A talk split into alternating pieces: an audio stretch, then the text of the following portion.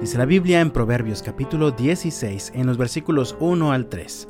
Podemos hacer nuestros propios planes, pero la respuesta correcta viene del Señor. La gente puede considerarse pura según su propia opinión, pero el Señor examina sus intenciones. Pon todo lo que hagas en manos del Señor y tus planes tendrán éxito. Todos queremos vivir bien. Pensando en esto, tal vez eh, mientras buscas una vida mejor, te vas despertando esta mañana con una actitud muy positiva para iniciar exitosamente una nueva semana laboral. Sin embargo, es lamentable que siempre tenemos la tentación de intentarlo separados de la mano de Dios. El resultado de esto nunca es bueno.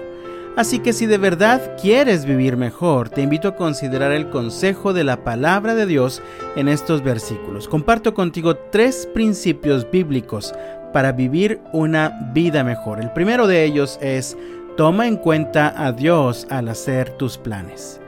¿Alguna vez has planeado algo con mucho cuidado, con suficiente anticipación, teniendo cuidado de cada detalle y al final las cosas no salieron como esperabas? Esto pasa cuando planeamos sin consultar a Dios, sin buscar realmente su opinión y sin buscar eh, realmente que nuestros planes sean guiados por su voluntad. Podemos hacer nuestros propios planes, pero la respuesta correcta viene del Señor, dice Proverbios 16, versículo 1. Si queremos que nuestros planes sean exitosos, es necesario que estemos en comunión con Dios, que busquemos continuamente su voluntad en su palabra y busquemos su dirección a través de la oración. No dejes a Dios fuera de tus planes, al menos si quieres que estos sean los correctos. El segundo principio que comparto contigo esta mañana es toma en cuenta a Dios al pensar de ti mismo. Hace unos meses fui a que me cortaran el cabello.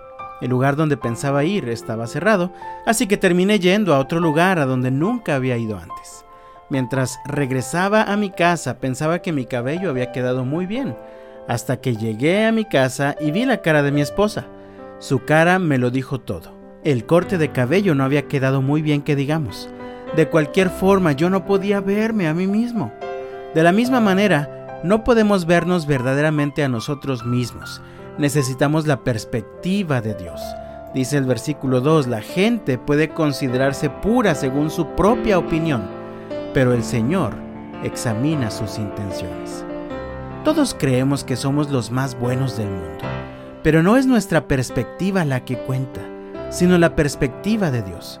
La Biblia funciona como un espejo en el que nos podemos ver tal como somos, y entonces podemos hacer los ajustes y cambios necesarios para ser de verdad puros y rectos a los ojos de Dios. Dice la Biblia en Santiago, capítulo 1, versículo 22 al 25, no solo escuchen la palabra de Dios, tienen que ponerla en práctica. De lo contrario, solamente se engañan a sí mismos. Pues si escuchas la palabra pero no la obedeces, sería como ver tu cara en un espejo. Te ves a ti mismo, luego te alejas y te olvidas cómo eres.